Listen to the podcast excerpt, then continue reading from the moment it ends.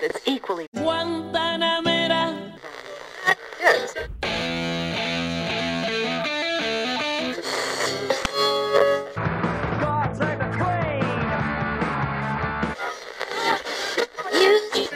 Your eyes, they all over me, don't be shy. con su Yeah. Y ahora todos tiran beef, yo los vi son más de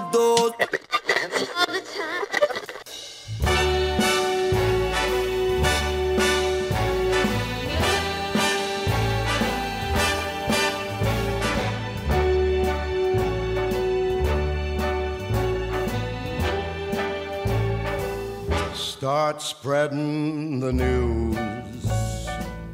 I'm leaving today. Hola, ¿qué tal amigos y bienvenidos a un capítulo más de 90 60 20. Como pueden escuchar, hoy vamos a hablar de una de las personas más influyentes de la música estadounidense durante el siglo XX. Hoy vamos a estar hablando de un caballero, de Frank Sinatra. Bueno, Frank Sinatra nació el 12 de diciembre de 1915, pero su vida ha sido muy compleja y muy difícil desde el momento en que nació, incluso desde antes. Su mamá, Dolly Sinatra, se preparó muy bien e incluso estaba muy ilusionada en esperar una niña. Compró todo rosado, cuarto, cama, coche, bueno, todo lo que ustedes se imaginan para un bebé, todo lo compró como si fuera a nacer una niña. La mamá en unas entrevistas ella dice que se sintió muy decepcionada al ver que había tenido un varón.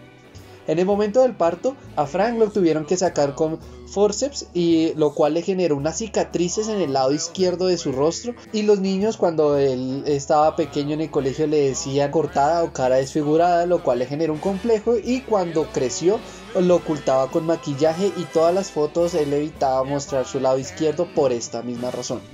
En el momento en el que nace, aparte de los forceps, él también nace casi muerto. Nació morado, casi azul. Nació en la cocina de, de- la casa.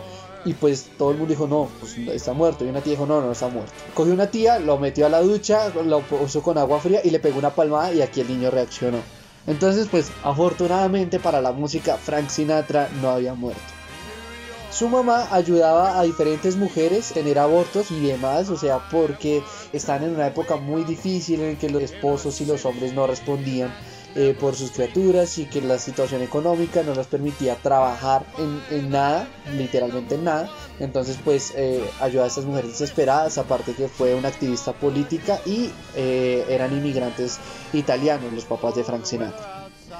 Cuando empezó a crecer y empezó a interesarse por la música, sus papás no lo apoyaron. Sus papás querían un ingeniero y lo querían preparar para ingeniería y le exigían mucho. Cuando realmente se dieron cuenta alrededor de los 16, 17 años que no podían hacer nada por sacarle la música de la cabeza a Frank Sinatra, la mamá dijo, bueno, te vamos a apoyar.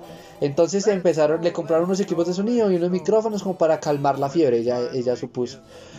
Eh, esto fue un golpe muy duro para su familia, para su núcleo familiar más cercano, porque los inmigrantes italianos tenían muchos hijos y pues se podían dedicar a muchas cosas y no había problema. El problema de la familia de Frank Sinatra y por lo cual eh, también fue un chico muy solitario durante su desarrollo, su primera infancia y su adolescencia, es que era un hijo único. Entonces al momento de dedicarse a la familia, eh, ella le dijo, no quiero tener un hijo que cante en los cabarets y que todos la familia estemos pasando hambre.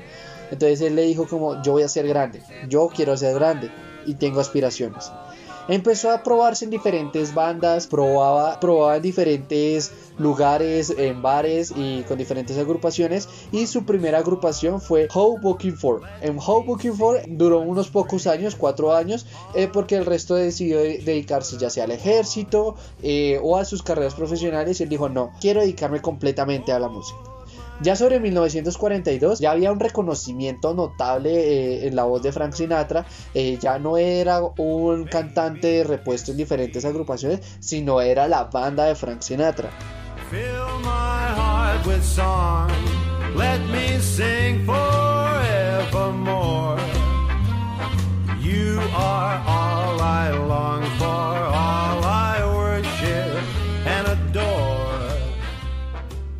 Pero también había algo que lo, que lo acomplejaba y era que era una persona muy insegura. Cuando empezaron a surgir nuevos cantantes, en especialmente Rosalie, Rosalie es un muchacho que también de inmigrantes que se crió en el mismo barrio y los medios lo ponían como el nuevo Sinatra. Esto le dio muy duro a él en su ego, en su orgullo, porque también era una persona supremamente orgullosa y lo llevó a una depresión. De ahí se desapareció aproximadamente por unos dos años y volvió a surgir. Frank Sinatra siempre estuvo involucrado en varios escándalos que en su vida negó y pues más adelante se confirmaron. Uno de los más escandalosos, por así decirlo, es que él recibía un apoyo, o había un apoyo mutuo entre John F. Kennedy y pues en su campaña política incluso Frank Sinatra hacía parte de abiertamente lo apoyaba hacía conciertos propagandas en los radios incluso una de sus canciones fue eh, súper importante para la campaña y se convirtió en el himno de la campaña de John F. Kennedy vamos a escuchar un poco de eso Think he'll move that rubber tree plant. Anyone knows an ant can't move a rubber tree plant, but he's got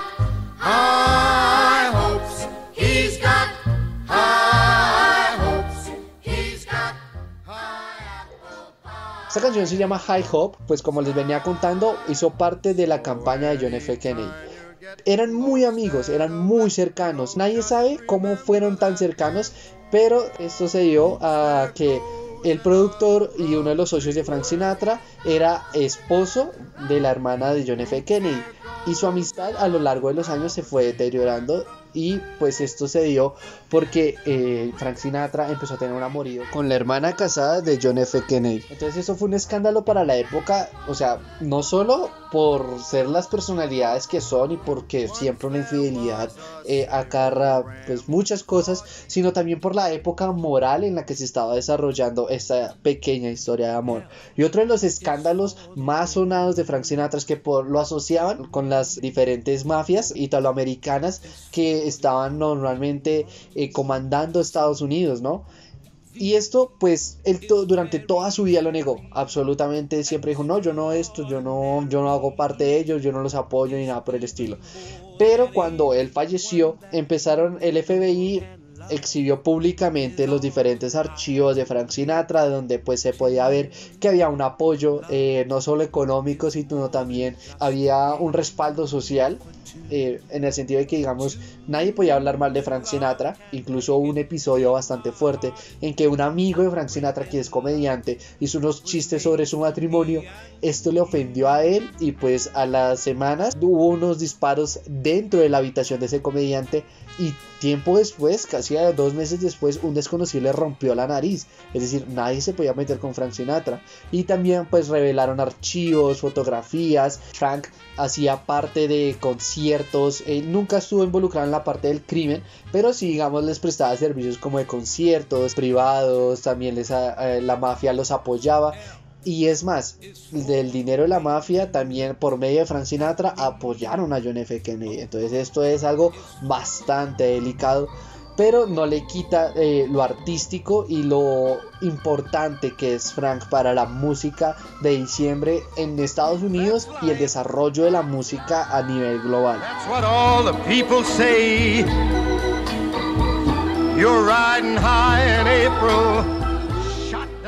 Bueno, aparte de todo esto, Frank Sinatra también fue conocido como una persona que, o sea, sus canciones son muy hermosas y tienen un mensaje muy hermoso y fueron baladas, fueron baladas para dedicar en todo tiempo y vamos a escuchar un poco de esta que se llama I Love You, que es una de mis baladas favoritas de él.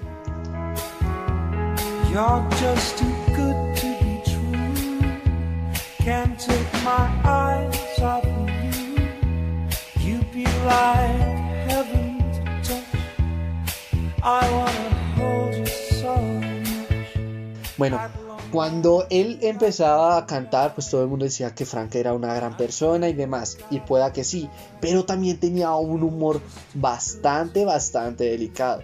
Era una persona muy malhumorada eh, muy mal geniada. Tanto así que una vez en Tokio, en uno de sus conciertos, con un problema de una luz, o sea, una luz falló, él llegó y destruyó el camerino y el cuarto del hotel del mal genio que le dio, porque era una persona muy perfeccionista. Entonces, esto fue un episodio súper escandaloso. Y en una de las biografías que se publicaron, homenaje póstumo a, Sinatra, eh, se narra que una vez un locutor eh, le, lo, le, llamó mal por el nombre porque recién estaba eso y cogió un plato, un plato que estaba cerca y se lo tiró a la cara.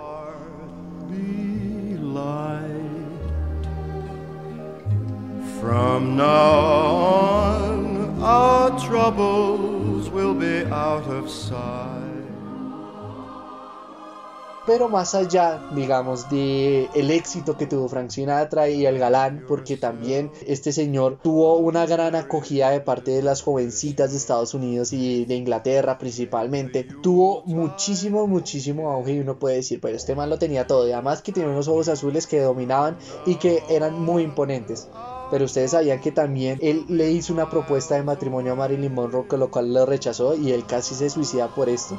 Y aparte también por sus negocios con la mafia, fue prohibido en México y en gran parte de Latinoamérica porque lo consideran una mala influencia, pues en esa época estaban en medio de la revolución mexicana, entonces no querían influencias eh, gringas en la música y esto le generó en contra, pero pues a lo largo de la historia fue desarrollándose y la vida lo recompensaría en reconocerlo como uno de los mejores cantantes de la historia. Ya cuando él muere eh, sobre los 82 años por un ataque del corazón, en la revista Rolling Stone, Bono, el cantante de YouTube, dijo que con la muerte de él había muerto todo el siglo XX, que todo lo que era la cultura, la música y las problemáticas del siglo XX eran representadas y narradas por Frank Sinatra. Y antes de terminar este capítulo, quiero dedicarle este, este episodio a mi tía Sonia, que le encanta esta canción. Vamos a escuchar un poco de My Way de Frank Sinatra.